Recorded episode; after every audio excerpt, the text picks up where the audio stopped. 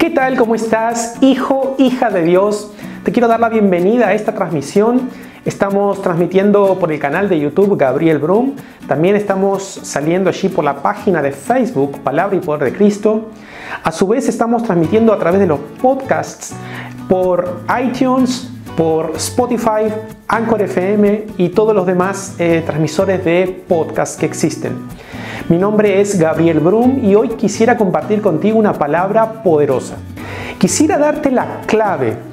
¿Qué hacer para que Dios responda a nuestras oraciones? ¿Qué es lo que debemos hacer? ¿Ya te ha pasado de orar y no recibir respuesta de parte de Dios? ¿O parece que Dios estuviera sordo con los oídos tapados a tu oración? ¿Parece que esa oración no pasa del techo? Bueno, acompáñame en esta transmisión y hoy te voy a dar la clave para que Dios conteste todas tus oraciones. Así que acompáñame a ver.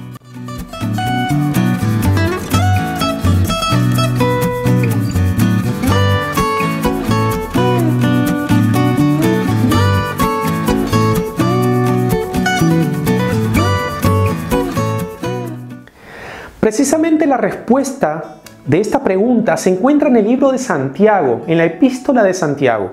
En su carta, él da la respuesta, él da la llave, él da ese golpe de knockout, la contraseña para que Dios responda a tus oraciones. Muchas veces nosotros estamos haciendo las cosas incorrectamente. Y la carta de Santiago es una carta que yo diría muy válida para la iglesia actual. Muchas veces nosotros estamos corriendo tras hombres, tras profetas que nos profeticen que vamos a ser ricos, que vamos a obtener riquezas o que vamos a ser prosperados, o ciertos hombres de Dios que nos impongan las manos y como si fuera por un pase de magia, nosotros vamos a obtener todas las respuestas que estamos precisando. Pero esto no es así. Santiago pone el descubierto prácticas hipócritas y nos enseña una conducta cristiana correcta nos enseña a vivir la fe.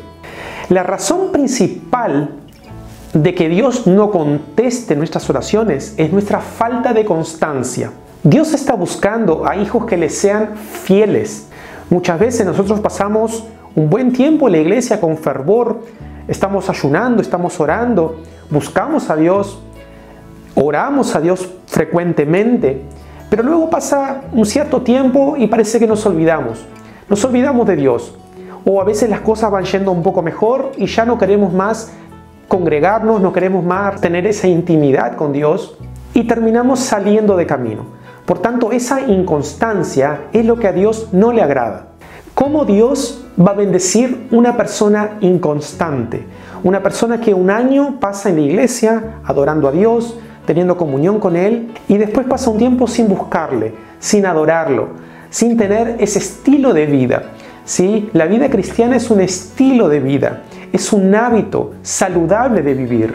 Por tanto, muchas veces tú estás pidiendo algo a Dios y Dios tiene que probar tu paciencia, tiene que probar tu constancia, tiene que probar cuánto tú le amas a Él más que a las cosas que tú pedís. Entonces, como dijimos al comienzo, la carta de Santiago es la clave, la contraseña para que Dios nos responda a las oraciones. Lo primero que tenemos que tener es constancia y esa constancia se produce por medio de la paciencia. ¿sí? Muchas veces nosotros no tenemos lo que queremos, pero tenemos que ser pacientes y continuar el camino de Dios, continuar sabiendo que Dios tiene lo mejor para nosotros.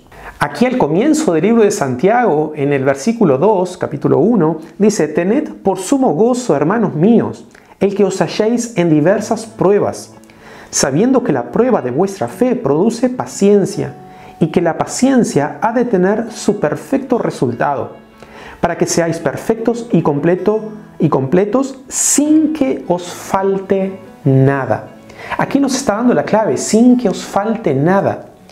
Para eso nosotros tenemos que tener paciencia. Luego Santiago nos continúa diciendo cómo debemos pedir a Dios, cómo debemos orar, cómo debemos pedir para obtener esa bendición. Y dice en el versículo 6, pero que pida con fe, sin dudar, porque el que duda es semejante a la ola del mar, impulsada por el viento y echada de una parte a otra.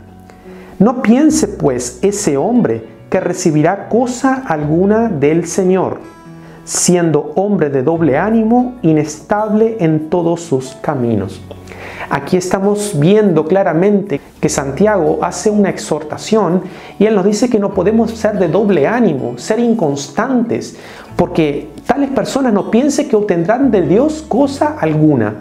Por tanto, la clave para obtener las cosas que pedimos, que oramos, es la constancia, es estar siempre caminando con Dios, tener paciencia. Muy bien, y más allí en el capítulo 4, Santiago nos sigue hablando acerca de las peticiones hacia Dios. Miren lo que dice en el capítulo 4. ¿De dónde vienen las guerras y los conflictos entre vosotros? ¿No vienen de vuestras pasiones que combaten en vuestros miembros? Codiciáis y no tenéis, por eso cometéis homicidio. Sois envidiosos y no podéis obtener, por eso combatís y hacéis guerra. No tenéis porque no pedís.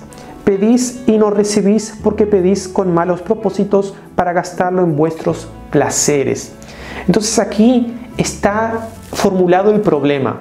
Santiago en esta parte, él formula el problema. Él dice, tú no obtenés lo que pedís porque lo que tú pedís es para gastarlo en tus placeres, en tus deleites. Por tanto, Dios no te va a dar algo para que tú te alejes de Él. Dios no te va a dar algo para que tú vayas por un mal camino. Dios no te va a dar algo para que ese algo te haga mal y te aleje de Él. ¿Sí? Entonces aquí Él termina formulando el problema diciendo, Oh almas adúlteras, ¿no sabéis que la amistad del mundo es enemistad hacia Dios? Muchas veces nosotros queremos cosas de Dios, pero queremos estar disfrutando de los placeres mundanos, del libertinaje que nos ofrece el mundo. Por tanto, el que quiere ser amigo del mundo se constituye enemigo de Dios. ¿O pensáis que las escrituras dicen en vano, Él celosamente anhela el Espíritu que ha hecho morar en vosotros? Dentro de ti está el Espíritu Santo. El Espíritu que está dentro tuyo, Dios anhela celosamente. Fue Dios que quien te creó. Fue Dios que creó ese espíritu que está dentro de ti. Por eso Él te anhela celosamente. Dios te ama con amor eterno. Muy bien, y ahí después Él explica por qué se da ese problema y nos da la solución a este problema. Mire lo que Él sigue diciendo. Pero Él da mayor gracia, por eso dice, Dios resiste a los soberbios, pero da gracia a los humildes. O sea que la humildad es un factor clave para obtener lo que uno pide. Después sigue diciendo, por tanto, someteos a Dios Someteos a Dios. Él comenzó con la humildad. Someterse a Dios ya es un acto de humildad. Resistid pues al diablo y huirá de vosotros. O sea, convertite en enemigo del mundo, ¿sí? Y amistate con Dios. Busca el reino, busca la justicia. Resistí al diablo firme y él va a huir de ti. Y continúa. Acercaos a Dios y él se acercará a vosotros. Limpiad vuestras manos, pecadores, y vosotros de doble ánimo. ¿Se acuerdan que al comienzo estaba hablando de los de doble ánimo, de las personas que eran inconstantes? Purificad vuestros corazones, sea, limpiad el corazón, arrepentite de tus pecados, volvete a Dios de todo corazón, amalo con todas tus fuerzas, con toda tu alma y con toda tu mente. Afligíos, lamentad y llorad, que vuestra risa se torne llanto y vuestro gozo en tristeza. Y tú me estarás preguntando, pero, pero Él quiere que yo me aflija, que yo llore. Sí, en la presencia de Dios, confesá tus pecados, arrepentite, llorá, rasgá tus vestiduras, arrepentite delante de Dios, entrega tu corazón a Él. Entonces me quedo aquí con la respuesta que da el versículo 10. Y dice, humillaos en la presencia del Señor y Él os exaltará. Y mire lo que dice, Él os exaltará. O sea, Dios te exaltará a ti. Dios te exaltará a ti. Pero ¿cómo me va a exaltar a mí? Dios te va a dar lo que tú tanto le pides. Dios te va a poner en una posición de autoridad, te va a elevar, te va a exaltar, te va a bendecir con, con una bendición especial, con esa dádiva, con ese don perfecto, con ese regalo que proviene de lo alto. Entonces esas peticiones que tú tanto estás haciendo, Dios te la va a conceder. Pero antes tú tienes que ser humilde, tienes que someterte a Dios y ser constante en todos tus caminos. Por tanto, lo importante es caminar la vida cristiana sin pecar y siendo constante a lo largo de todo el tiempo. No sea que en un mes yo, estoy, yo soy constante, al otro mes yo estoy más o menos. O si no, paso tres años en la iglesia o paso tres años en intimidad con Dios y después yo me salgo del camino. No, tenemos que ser constantes a lo largo del tiempo y tú vas a ver cómo las bendiciones de Dios te van a alcanzar. Esta es la contraseña del cielo, esta es la llave, este es el golpe maestro. Esto es la clave que nos está, está allí escrita en el libro de Santiago. Como la Biblia no se contradice, ¿recuerdas el Salmo 1? Que dice, bienaventurado el varón que no anduvo en consejo de malos, ni en silla de escarnecedores se ha sentado, sino que en la ley de Jehová está su delicia y en ella medita de día y de noche. Y después él compara el hombre, ¿sí? con un árbol firmemente plantado junto a las corrientes de las aguas, que da su fruto a su tiempo, su hoja no cae y todo lo que hace prospera. Entonces, firmemente plantado, ese árbol está plantado junto a las corrientes de las aguas. Así nosotros también tenemos que ser constantes en, en el Señor y estar firmemente plantados. Lo más importante en la obra de Dios, lo más importante en el caminar, en el estilo de vida cristiano, es tener raíces, es estar firmemente plantados y ser constantes. Jesús mismo dijo que nosotros tenemos que edificar nuestra casa sobre la roca. ¿Y esa roca quién es? Cristo. Una casa sobre la roca no cae fácilmente. Nadie te puede tirar fácilmente. Y todo lo que tú vas a pedirle a Dios, Dios te lo va a conceder. ¿Por qué? Porque tú estás plantado sobre la roca, porque tú estás firme en el Señor. Entonces el Señor te considera a ti un mano derecha de Él, te considera a ti un amigo de Él, te considera a ti un hijo amado y puede darte las bendiciones sin correr el riesgo que esas bendiciones te vengan a destruir a ti. ¿Recuerdas el caso de Job? Job tenía todo, era un hombre rico, ¿sí? Y Satanás dijo, ah, bueno, pero él te es fiel porque él es rico. Y Dios le permitió a Satanás quitarle todas las cosas de Job, hasta que lo único que no le permitió es quitarle la vida. Pero él estaba con una enfermedad eh, terrible, estaba pobre, ya no tenía más familia, los hijos habían muerto, él estaba realmente en, en una calamidad total. ¿Y qué él dijo? Jehová da, Jehová quita. Bendito sea el nombre de Jehová. Entonces, ¿qué pasó después? Como él estaba con su casa firme sobre la roca, como él era constante en su camino, el Señor le dio muchísimo más de lo que él tenía antes. ¿sí? Muchísimos más hijos. Dice que las hijas de él eran las más hermosas en toda la faz de la tierra. Muchísimas más posesiones. ¿Por qué? Porque su corazón estaba en Dios. Entonces, sus oraciones fueron contestadas y Dios le dio muchísimo más. Muchas veces nosotros vemos personas que ni siquiera buscan a Dios y prosperan.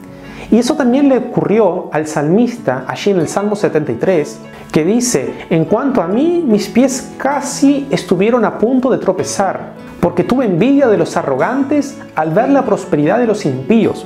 O sea que el salmista ahí estaba viendo que los impíos prosperaban y le dio envidia y casi cayó, casi pecó por esa envidia que le vino al corazón. Pero después, al final del salmo, él cuenta que el final de esas personas impías siempre va a ser la destrucción. Allí en Proverbios 29, 16 dice, cuando prospera el impío, prospera también el pecado, pero los justos verán su caída. O sea que para el impío siempre va a tener una caída. Esa prosperidad, entre comillas, que nosotros vemos es una prosperidad ilusoria, no tiene un final bueno. Por tanto, siempre tenemos que tener en cuenta que para que Dios conteste nuestra oración tenemos que estar firmemente plantados en la roca. Por tanto, para todo hay un tiempo, dice el libro de Eclesiastés. Todo tiene su tiempo bajo el sol. Quizás esa oración que tú estás pidiendo no es el tiempo adecuado y Dios tiene algo mejor para ti para este tiempo. Por tanto, ten paciencia y sé constante en el camino de Dios. Más que orar unos minutos al día, más que orar cuando vayas a la iglesia, más que orar solamente una hora al día, ten una relación con Dios. ¿Sí? Más que una oración, ten una relación. Ora en todo momento. Cuando tú vas a tu trabajo, di, Señor, acompáñame. Señor, está bien esto que estoy haciendo. Señor, bendice ese trabajo. Señor, en todo momento ten una relación con Él. Ten una relación con el Espíritu Santo. Porque el Espíritu que Dios te colocó en ti te anhela celosamente. El Espíritu Santo es tu maestro, Él te va a enseñar todas las cosas. Ten una relación constante con el Espíritu Santo y tú te vas a ganar el favor de Dios. Sé constante en todos los caminos y Él te va a abrir las puertas de los cielos, va a abrir las ventanas de los cielos y va a derramar sobre ti la bendición hasta que sobre y abunde. El deseo de Dios es bendecirte. El deseo de Dios es prosperarte. Como un padre quiere lo mejor para su hijo y le da lo mejor para su hijo, así Dios mucho más abundantemente quiere darte lo mejor. Los pensamientos de Él son mucho más altos que los nuestros. Por tanto, Él es infinitamente más amoroso de lo que somos nosotros como padres. Por tanto, te animo a que seas constante en el camino de Dios, a que tengas una relación con Él, que busques el reino, su justicia y todas las demás cosas, todo lo que te falta, que Dios ya sabe lo que es, te va a ser añadida. Dios te va a bendecir, Dios te va a abrir puertas en el nombre de Jesús. Así que hoy tú me estás viendo este mensaje, pero de aquí a dos años, de aquí a tres años, de aquí a cinco, diez años, continúa siendo firme en Dios. Tus peticiones que tú estás haciendo hoy vas a obtener la respuesta si tú sos constante, si tú eres firme. Esa es la contraseña, esa es la clave. Constancia. Que Dios te bendiga.